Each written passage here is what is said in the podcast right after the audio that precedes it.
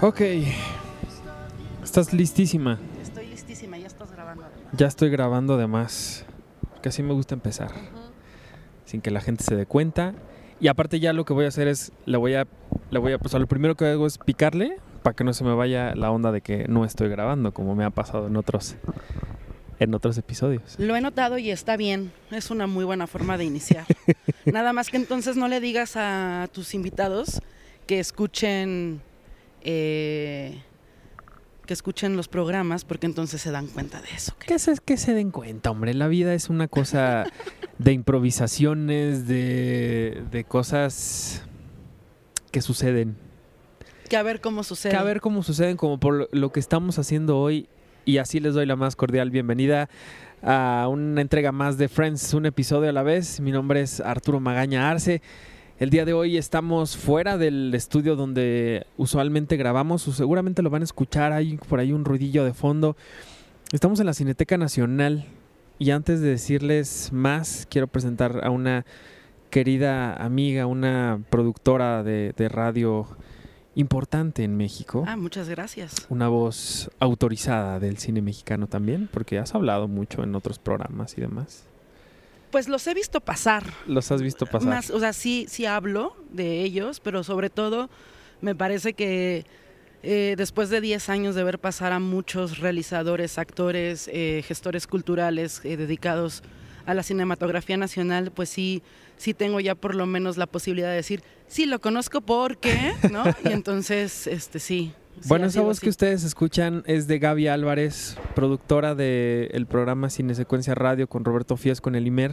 Así es. ¿Cómo estás, Gaby? Muy bien, muy emocionada. Gracias por estar aquí. Eh, eh, eh, eh, tendríamos que decirle a tu público conocedor que tuve que pedir que me invitaran a este podcast. Es una vil este, mentira.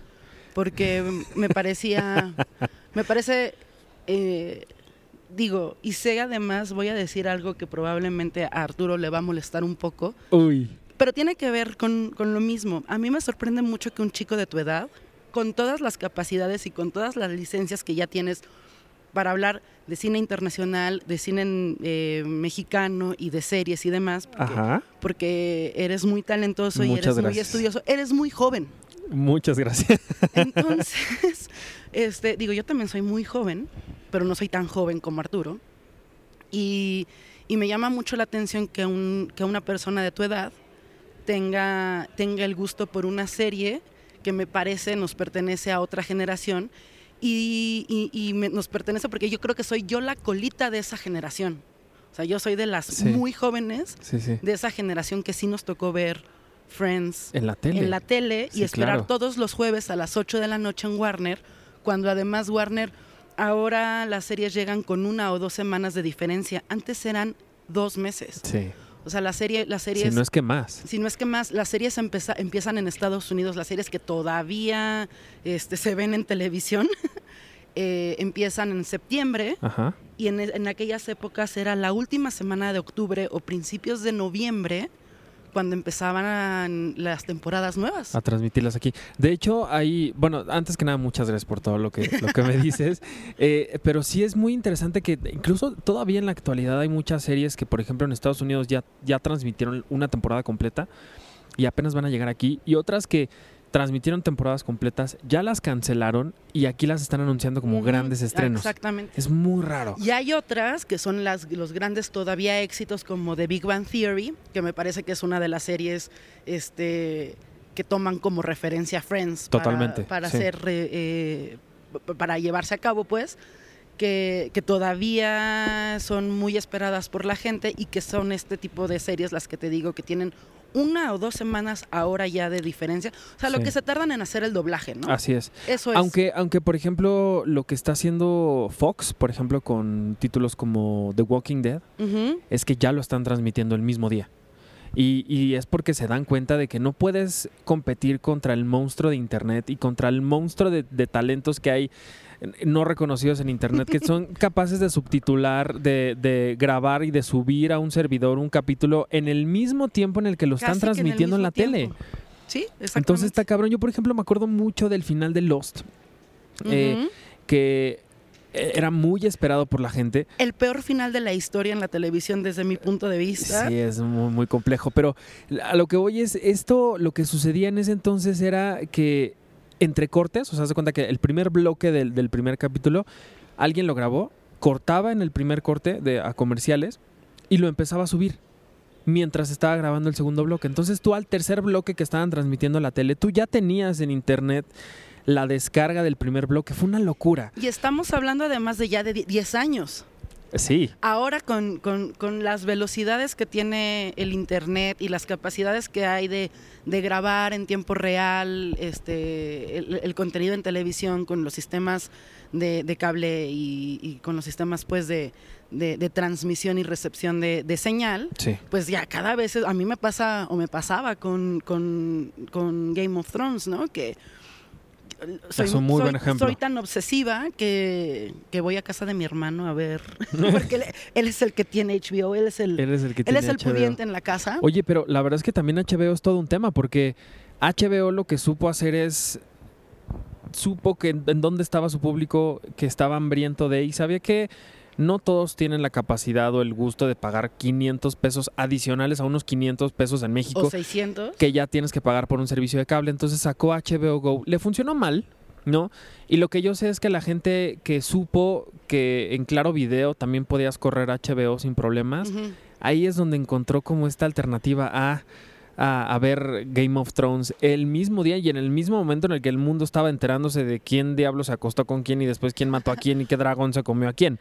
Pero ahí el problema con HBO Go es que justo a las 8 de la noche de los domingos cuando hay Game of Thrones, se o sea, es tanta la necesidad, la capacidad que se, o sea, yo sí es- eh, he sabido de, de varias personas que contrataron HBO Go. Simplemente para ver Game of Thrones y dicen, es que no puedo verlo. O sea, es más fácil esperar media hora a que lo suban los, estos muchachos Ah, talentosos sí. que decimos, ya subtitulado y todo Talentos ocultos. a, a- a- a esperar HBO Go porque, porque es tanta la gente que está queriendo entrar al servidor Sí. que se muere. Que se muere. Que es lo que les digo, eh, a través de Claro Video sí corre bien HBO Go. Entonces, si ustedes quieren verlo y les surge, pues bueno, lo pueden hacer ahí. Pero justo es curioso que, que hablando de todo esto, me, me llame tanto la atención que recientemente eh, se haya dado la noticia de que Friends iba a salir del catálogo de Netflix en Estados Unidos. El mundo enloqueció, ¿no? Eh, y la respuesta de Netflix fue decir, Ok, no, ok, ok, ok, ok. Ok, está bien, ya los escuchamos, se van a quedar. Y por, no son cifras oficiales, son como, pues por ahí eh, rumores que hay en internet. Se dice que Netflix pagó cerca de 100 millones de dólares para que la serie continuara en, en la plataforma al menos durante 2019. Eh, para, para ponerles un poco como en contexto por qué estos 100 millones significan como un golpe, o más bien un, un- un- un- como una medición del del poder de Friends. Durante un tiempo, desde que Netflix inició hasta este año, el, este, esta plataforma de streaming había pagado anualmente más o menos 30 millones de dólares por año. Ahorita estamos hablando de que no se duplicó, sino casi se triplica Triplicó, la sí. cifra de decir, no te vamos a, no queremos 30 millones, yo- 30 millones, perdón, queremos 100 millones de dólares. Entonces, estamos hablando de una serie que tiene 20 años de vida y que regresando a todo lo del principio, que sigue hoy en, en- en la actualidad conquistando a su viejo público Y a nuevos. y a las nuevas generaciones. Entonces, es bien, bien interesante cómo esta relación de Netflix con Friends y el público ha sido muy interesante. Es, es impresionante porque además, bueno, rápidamente, porque creo que no me vas a preguntar, este, pero yo llegó una época en, el, en, en mi vida que estos sets que ya eh, he escuchado, que se ha platicado de los sets de DVDs de Friends, Ajá. yo los empecé a obtener, este, los compraba en Estados Unidos. Yo iba, eh, un- hubo una época que a mi familia le gustaba ir a, al shopping este, de la locura de los outlets, donde con poquito dinero, la verdad es que este, pues, podías adquirir varia, varia mercancía. Sí, pues el dólar estaba que a 10 y el dólar pesos. no era tan caro, estoy hablando de hace más de 10 años. Madre Dios. Este- Cuando, el, cuando el mundo era más feliz que ahora. Era más, era más sencillo. Eh, ahí fue donde compré mis sets. Entonces mis sets son, son, son gringos, la verdad. O sea, porque ahí era donde los, lo- pues era más barato además. ¿No? En- Entre que era en dólar y, y como íbamos en época de sembrina, que Claro. eran las baratas, Sí, sí. pues, pues era mucho más fácil. Así fue, fue como fui adquiriendo mi set. Antes, mi, mi locura me hacía esperar Warner y yo todavía VHS grababa los, Los episodios. los episodios y les hacía su portadita y su fotito. Órale, ¿y o todavía sea, los tienes? No sé dónde quedaron. Seguramente mi madre los debe de tener Búscalo, guardados por ahí. Porque búscalo. si eran así, y, y- y mis VH. Y por supuesto que no cabían tantos, tantos eh, episodios, ¿no? Cabían como dos horas o tres. te- ajá, o hasta seis, porque habían, Ah, había unos muy, VHS muy que pro. podían- exacto. Sí, sí, sí. Pero, pero por ahí deben de estar y tenía como 20 VHS con toda la temporada, porque aparte iba grabando los, los, los capítulos que ya habían pasado Y los capítulos eh, nuevos. En- o sea, yo empecé a ver Friends en, en televisión, o sea, pues en vivo, eh, yo creo que a partir de la octava temporada. Ok. ¿no? Este, pero sí me tocó o la 8, la 9 y la 10, que ya fueron como el- ya el cierre, que sí era, de- insisto, de esperar eh, jueves, 8 de la noche. Ay, ¿qué va a pasar? ¿Le irá a decir que sí o no? O yo, o sea, ¿se va a casar o no se va a casar? ¿O de quién es él? O sea, no sabes el saber, o sea, el esperar La intriga. la intriga de tres Sí. meses de esperar sab- Sí, saber. sí, sí. A mí uno, todavía me tocó, uno, ¿eh? si Rachel está embarazada. Y dos, Espérate, de no des quién es- spoilers. Ay, bueno, en fin. El caso es que yo en algún momento, eh, un poco tratando de regresar a lo de Netflix, no Claro. se nos va el tiempo, y digo, la idea es que con esos DVDs yo me quedaba, o sea, no había nada que ver o, que Friends me acompañara, entonces yo ponía mi DVD y ponía el sleep en la tele y entonces me quedaba, veía un capítulo, un capítulo y me, quedaba dormida y se quedaba Friends. Y ahora me está pasando lo mismo con Netflix. O sea, llego y, con toda la cantidad, no solamente en cable, sino Amazon Prime, Netflix, tal, de repente así de, ay, ¿qué veo? Y es como tanta la, de, ¿qué veo? Friends. Regresas a lo mismo Friends, siempre. Y, y- y me quedo dormida. duermes, sí. O sea, así de, de- de- te acompaña el- la serie. En fin, sí son obsesiones, sí son locuras, discúlpenme. Me gustaría mucho que la gente nos dijera eso. O sea, ¿en qué momento Friends los acompaña en la vida? Yo he conocido gente también, por ejemplo, que a la hora de comer pone Friends como para tener algo de fondo o a la hora que trabaja. Entonces, me gustaría que la pregunta de este episodio fuera justo eso. ¿Ustedes en qué momento ven Friends? Si cuando lo, se sientan a verlo eh, lo hacen, le ponen toda la atención o lo ponen para hacer otras cosas y que esté ahí como de compañía o que haya ruido, no sé qué. Entonces, que nos cuente Que la nos gente. cuenten, es bien divertido. Que nos digan aquí en los comentarios qué, qué les parece. Y Exacto. si te parece bien a ti, vamos a hablar el día de hoy del episodio número 20 de esta primera temporada que se llama The One with the Evil Orthodontist o el, o el dentista maligno, ortodoncista. ortodoncista, Porque que sería... ahí mismo en Friends, no vamos a decir en qué momento, spoilers, ¿no? Pero eh, Rachel hace la aclaración de no es lo mismo un dentista a un ortodoncista. Oh. En fin. Que esto, o sea, esto de One with the Evil Orthodontist sería como el perfecto título de una película de serie B, ¿no? Así súper sangrienta y loca. Pero bueno, este episodio fue transmitido el 6 de abril de 1995. Y en él básicamente, pues bueno, nos enteramos de que Rachel todavía sigue sintiendo algo por el señor Barry Farber. ¿no? que yo no que sé es... nunca qué le vio Rachel. Exacto, porque cuando lo ves, Es como de, dices, es el "Mm". hombre más horrible del mundo. Y ella Pelón, y ella está chaparrito, sin buen cuerpo, este, Sí. un mujeriego. Y ella es preciosa. Ella es preciosa, de verdad. Yo no sé qué este hombre tenía o sabía hacer. O como lo hacía. Exacto. Que, que, bueno, la tenía tan enamorada. Y en este capítulo nos damos cuenta justo de que ella pues sigue teniendo eh, sentimientos hacia él, que, que está un poco conflictuada por lo que va a suceder con, con la vida de ahora de Barry. ¿Tú Porque crees que sentimientos o que Rachel nunca sabe estar sola? es posible que Rachel nunca sepa estar sola. Porque, porque va de, o sea, venimos de Paulo, Claro. a, a- a pare- porque aparte habría que decir que este capítulo es como una continuación del capítulo anterior, que es cuando reaparece Barry en la vida de, de Rachel. Sí, Porque sí. en una de las primeras secuencias, este, eh, es Mónica la que le dice a Rachel, ¿qué, qué- ¿cómo te fue? ¿qué tal? Ah, pues eh, más o menos y tal, y me compró mi botellita de Chanel y tal. O sea, es, es una historia que eso también tiene Friends, a diferencia de, de la, algunas series de la época, que sí tiene una historia ligada. Que va continuando. capítulo. Pues en el capítulo anterior al final es cuando él aparece en la noche, ¿no? Ajá. Que le dice, Rachel, tengo que hablar contigo, Ajá, te que- extraño. Y que, y que Rosa así de, ¿por qué? Tenemos que, que echarle Ajá. este seguro a la puerta. pues la verdad es que sí. O sea, eh, yo sigo sin entender, nunca entenderé por qué Rachel estaba tan enamorada de Barry. Pero lo que sí me, me, me llama mucho la atención es este triángulo amoroso que empiezan a construir eh, en este episodio. Que es Barry, que es Mindy y que es Rachel, ¿no? Mindy, interpretada por Jennifer Grey, aquella actriz de eh, Dirty Dancing de o Dirty Baile Dancing, Caliente. o de un experto en diversiones también.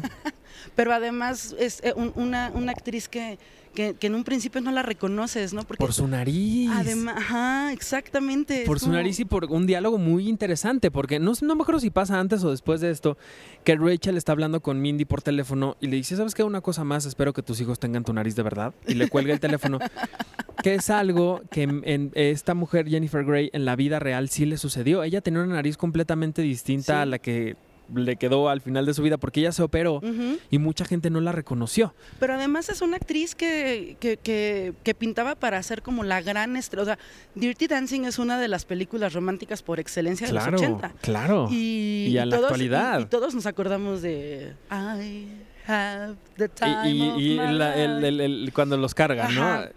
Con un Patrick Swayze espectacular Sí, también, joven y Sí, guapo. Sí. Eh, y, y- y- y, pues pintaba para ser una Meg Ryan, una, este, no sé, no sé si al, al nivel de Julia Roberts, ¿no? Pero sí estaba como... Tenía todo. ten- y, y desapareció. eh, la, la- la película es del 87 y este capítulo de Friends es del 95. Entonces, Sí. por ahí, y no hizo como tantas cosas y la verdad es que es un, un- un- uno de estos personajes de Hollywood como, como de... ¿Qué pasó con ella? ¿no? Claro. Que lo mismo sucede también con, con lo que Rachel al final ya no quiso, o por una de las razones por las que Rachel ya no quiso casarse con Barry, porque ella decía, es que yo no quiero ser Mrs. Barry Farber DDS, yo quiero ser yo, Ajá. yo quiero tener mi vida, yo quiero, ¿sabes? Yo quiero como, como, pues sí, disfrutar y hacer lo que yo quiero hacer, pero en este caso sí, Jennifer Grey, o bueno, el personaje de Mindy, Mindy. Que además luego lo cambian. O sea, ya no es ella, porque acuérdate que, que- Rachel se acaba yendo a la boda de, de Barry Mindy y ya no es el mismo, ya no es la misma actriz. ah, no, Nope.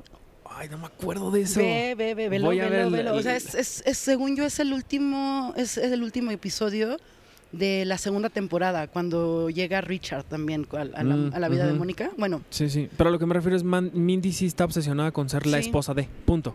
sí, esta, ¿No? e- esta, esta como imagen, estereotipo de, de la mujer del, de los suburbios Sí, de, pues yo norteamericanos. nada más me caso y que me, caso, que me mantengan. mantengan, yo tengo a los hijos, vivo en una casa bien bonita, con un jardín increíble, este, voy por mis hijos a, a- a la escuela y los llevo a, a sus actividades, y sí, eso es lo que quiere ser Mindy, y es lo que la familia de Rachel esperaba de ella, y es con lo que Rachel acaba de una u otra manera este, peleando todo el tiempo, ¿no? De, es que yo quiero ser yo, no quiero Claro. ser la esposa, no quiero ser la hija, no quiero ser tal.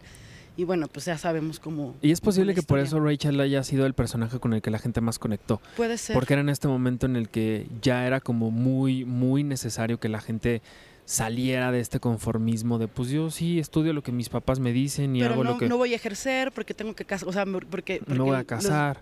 Sí, Rachel sí, sí simboliza mucho esa, Sí. esa liberación de eh, femenina y de incluso de no necesariamente habría que ponerle género, pero una liberación de decir yo no quiero esa vida, yo no quiero estar aquí, yo me quiero ir. Y cuántas historias no hay de gente que deja absolutamente todo en la vida por querer buscar sus sus sueños, ¿no? Lo cual está, está muy cabrón.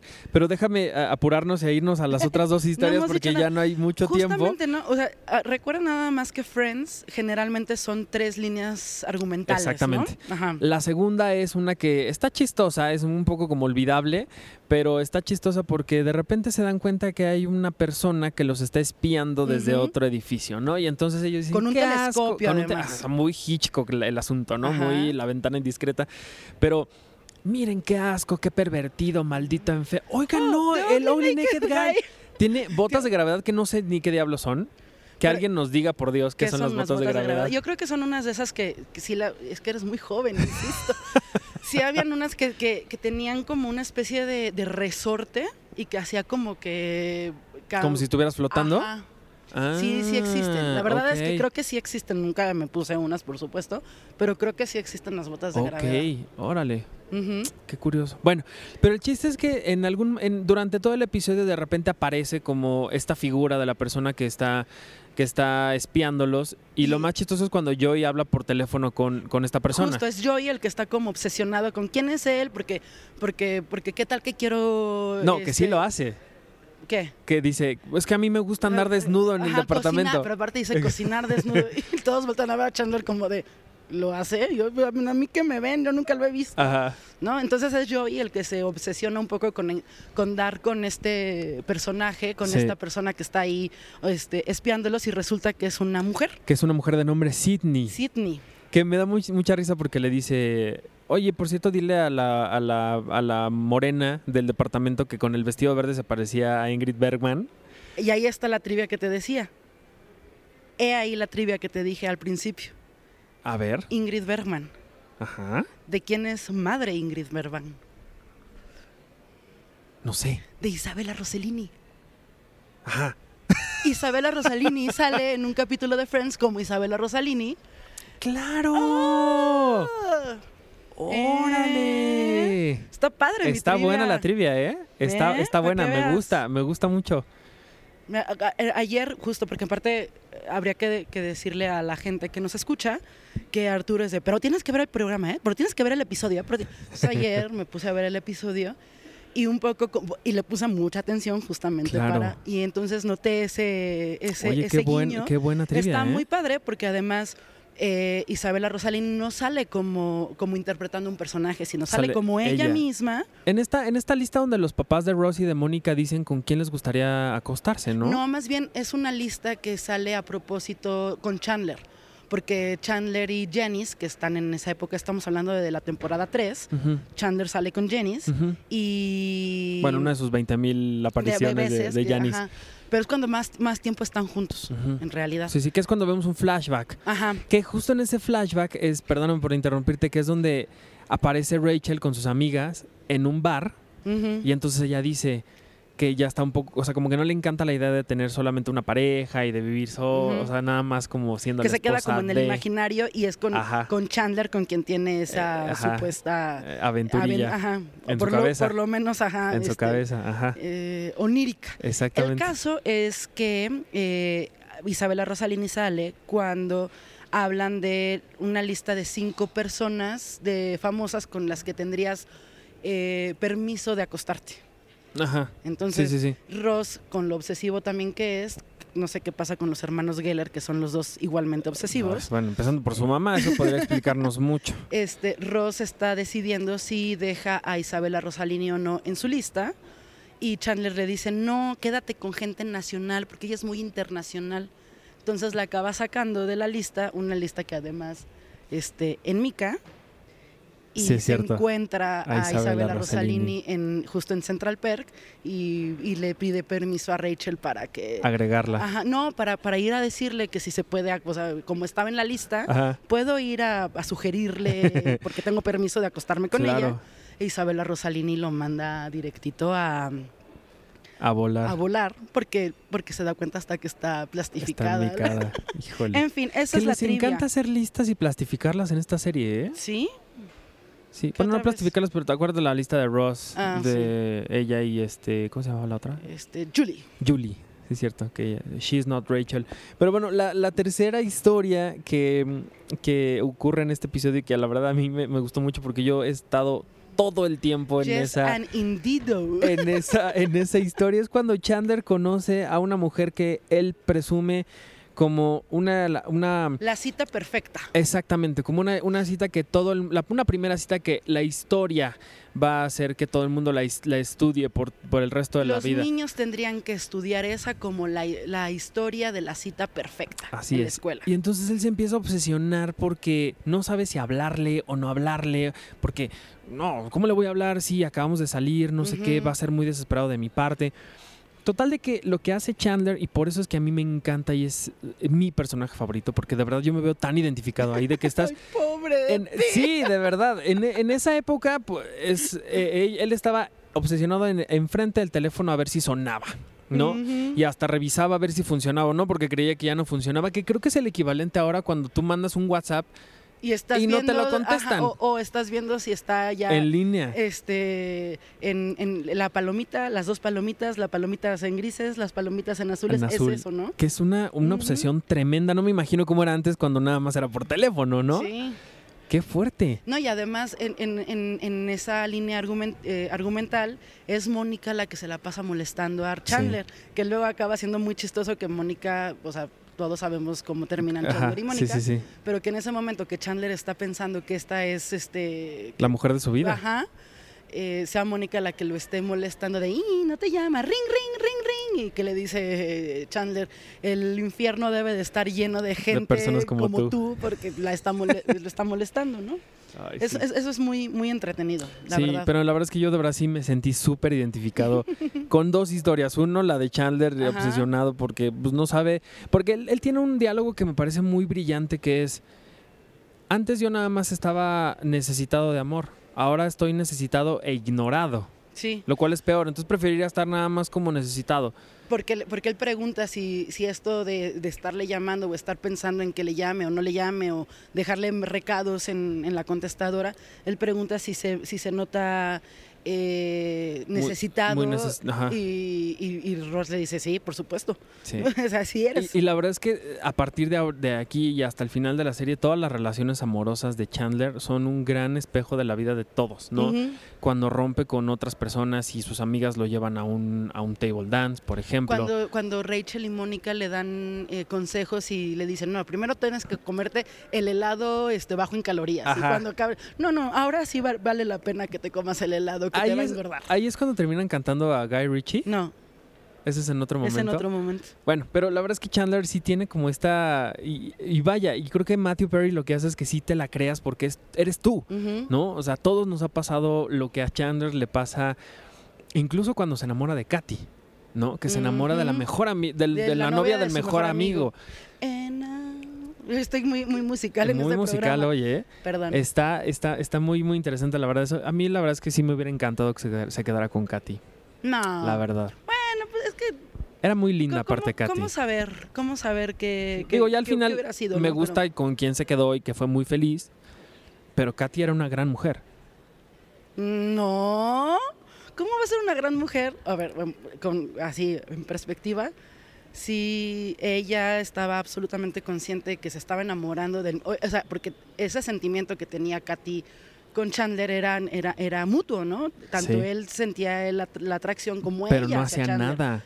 Pero después, o sea, se pelearon. En realidad sí se pelearon y esta, porque pues era como una súper, este, el, el contrario a mujeriego. Ajá. Este, no tardó ni tres minutos en acostarse con el compañero de Con el trabajo. compañero de Cuando nada trabajo. más habían tenido una pelea. Ahí sí, la verdad, a diferencia del We Were on a Break, ahí Sí, acá sí estoy, es aquí sí una- estoy absolutamente Ahí es donde terminan cantando a Guy Ritchie, sí es cierto.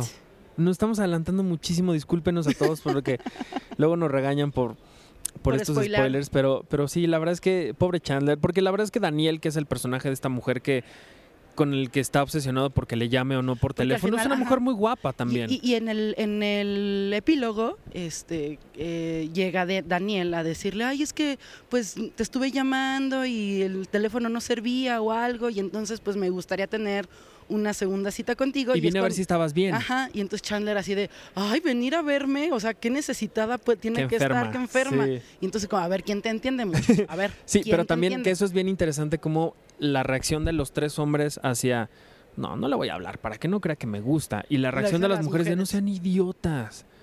Que bueno, eso jamás se nos va a quitar a nosotros los hombres, somos unos idiotas, pendejos para, para las relaciones amorosas y para dar el siguiente paso. Y Friends particularmente hace, hace siempre esa, en, en muchísimos episodios y sobre todo al principio de, de- de la serie, hacen siempre esta distinción de cómo piensa el hombre en, Y estos mujer. tres personajes Sí, sí, y sí. cómo piensan las mujeres en estas tres, en estos otros tres. Que por ahí hay un diálogo de Mónica buenísimo que le dice, yo no puedo creer que mis papás me presionaran por encontrarme a alguien como, Como ustedes, ustedes. patanes. Estúpidos. Está muy cabrón. Ajá. Pero nos quedan un par de minutos. No sé si quieras agre- agregar algo más de lo que te haya gustado de este episodio. Este episodio en particular no es de mis predilectos, ni mucho menos. Creo que es de los más flojitos de Sí. la primera temporada. A mí en general en la primera general, temporada no me gusta de nada. toda la serie es uno de los episodios flojos. Digo, e- es, importante para la línea argumental de, sobre todo de, de Rachel y, y Ross, porque se aquí es como,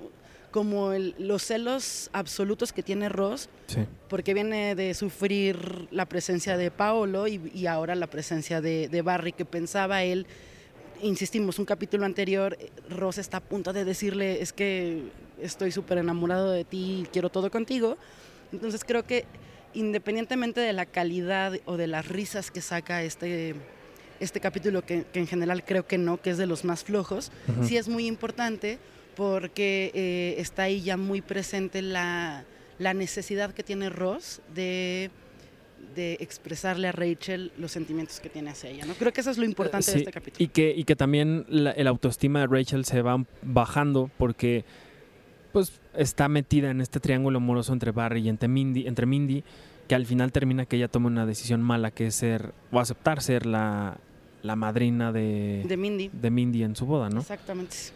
Bueno, En pues fin. muchas cosas en este episodio. eh, el número 20 de la primera temporada de One with the E- Evil Orthodontist, o el episodio con el ortodoncista diabólico, O malvado. malvado, maldito. Eh, que, que Ross, por supuesto, que lo piensa, absolutamente. claro, ¿no? por supuesto que él se enoja mucho cuando Sí. habla ella de, de cuando Rachel habla de, de- de Barry. Pero bueno, pues Gaby, muchísimas gracias, por estar aquí. Regresa bueno. pronto, Cuando tú me digas. regresa pronto ya porque viste, ya, me ya- gustó ya- ya mucho. viste que en cualquier lado puede ser. En cualquier lado, es- les, les decía hace ratito, estamos en la Cineteca Nacional aquí en la Ciudad de México, un lugar para que quienes nos escuchan en otros lados, eh, porque nos han escuchado, nos han, han- Tres, nos han dos. escrito desde muchos otros lugares en, en el mundo. Entonces la Cineteca Nacional es como el paraíso o el oasis para los que quienes nos gusta mucho el, el cine. Para los cinéfilos de la Ciudad de México. De hecho, aquí enfrente de nosotros hay un árbol increíble con latas de lo que solían guardar los rollos de 35 milímetros. Entonces es muy cinematográfica nuestra un árbol Navidad. de Navidad, este, un poco contexto, estamos grabando en 15 de El diciembre. 15 de diciembre, sí es Estamos cierto. a, a- a días de Navidad. Sí, entonces, pues bueno, fue, fue interesante haber estado afuera, haber estado contigo. Te agradezco mucho por, por, por estar aquí y por tus trivias, oye. Gracias por aceptar invitarme. Ay, Eres qué un- payaso. Eres una Te voy a decir algo, antes de mí no había mí- conocido a nadie que fuera tan dramático como yo. Hasta yo. que te conocí. Eh, Uy, no, yo sí conozco a personas más dramáticas. Me ¿eh? imagino. ¿Mm? Pero tú, mira, me superaste, pero con creces, Ay, así. pero, pero fue divertido. O sea, no te hice drama feo, te hice un drama súper divertido. Sí. Y ¿Sí hay que no? decirlo, hemos coincidido en otros lugares porque también nos compartimos el- la pasión por Star Wars, por ejemplo. Exactamente. Que eh, el podcast de, de- de Enrique que se llama. eh, es- no es Grita Radio, No. es.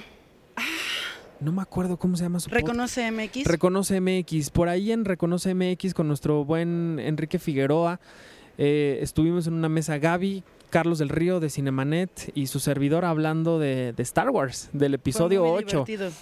Pues para Charlie del Río no, porque se enojó Es muchísimo que aquella pero fue vez. muy divertido porque estábamos como la vieja guardia, porque yo, yo o imagínense, no soy, en verdad no soy tan vieja, pero sí soy la vieja guardia de todos lados, este, que estábamos como muy en contra de lo que pasó en el episodio 8 de Star Wars. Que a mí me encantó. Y la nueva guardia, eh, este, encabezada aquí por el joven Magaña, que está fascinado con los últimos Jedi y pues no, la verdad es que Sí. Les voy a están, dejar... están a punto de perdernos a cierto grupo de fanáticos de Star Wars. Híjole, En sí. fin. Aquí en el, en el sitio de Cine Premier y en, y en YouTube les voy a dejar el link para que lo escuchen. Y pues dinos dónde te puede seguir la gente. Pues yo no tengo redes sociales, insisto. no- ¡Wow! Tengo, o sea, sí tengo Facebook, eh, Gabriel Álvarez García, este, pero eh, sigan Cinesecuencias Radio en Twitter, Cinesecuencias R, en Facebook Cinesecuencias Radio, Instagram también Cinesecuencias Radio y Escúchenos todos los sábados a las 11 de la mañana en el 105 punto- 105.7 de FM Reactor. eh, Y en internet, ¿no? y en También. internet, en, en- en los podcasts ahí, sin secuencias radio. Un, un programa que tengo el, el gusto de haber estado yo eh, en, en un par de ocasiones. Pronto vendrá una tercera. Así es. Quiero, pero también gracias por haberme invitado hombre. allá. Ya dejemos de echarnos flores y, y- y pongamos, ya- y pongamos firma que, este, Que pronto volverás. Que, regresaré en, en- en breves episodios. Me parece perfecto. Perfecto. Gracias Gaby, gracias, Gracias a todos ustedes por habernos escuchado el día de hoy. Mi nombre es Arturo Magaña Arce, me pueden seguir en todas las redes sociales como arroba ArturHD y sigan a Cinepremier también, arroba Cinepremier en Twitter, en Facebook, en Instagram, en, todos lados, cinepremier.com.mx. Eh, recomienden este podcast, estamos también en, en Spotify, estamos en YouTube, estamos en, en iTunes, en los podcasts, estamos en en todos lados, así que pues gracias a la gente que nos escucha ya en, durante 20 semanas de esta, de esta 20. locura, 20 episodios de 236, ahí vamos, Vas bien. vamos despacito, pero En ahí verdad, vamos. Cuando tenga, aquí estoy, aquí estaré siempre. Y hablaremos, hay- habrá muchas oportunidades, así Por que supuesto. pues gracias a todos por haber estado aquí, nos escuchamos la próxima semana para hablar de una mujer que pues se le dio la gana de suplantar la, la identidad de Mónica. Sigue el es de, una- The Fake Mónica. The Fake Mónica es uno de mis episodios sí favoritos, la verdad divertido. es muy bueno. Muy la mujer que hace a Mónica es fantástica, ya hablaremos de ello, no nos vamos a adelantar. Nos escuchamos la próxima. Las- los bailes son increíbles. Exactamente, nos escuchamos aquí en Friends un episodio a la vez. Hasta luego, gracias.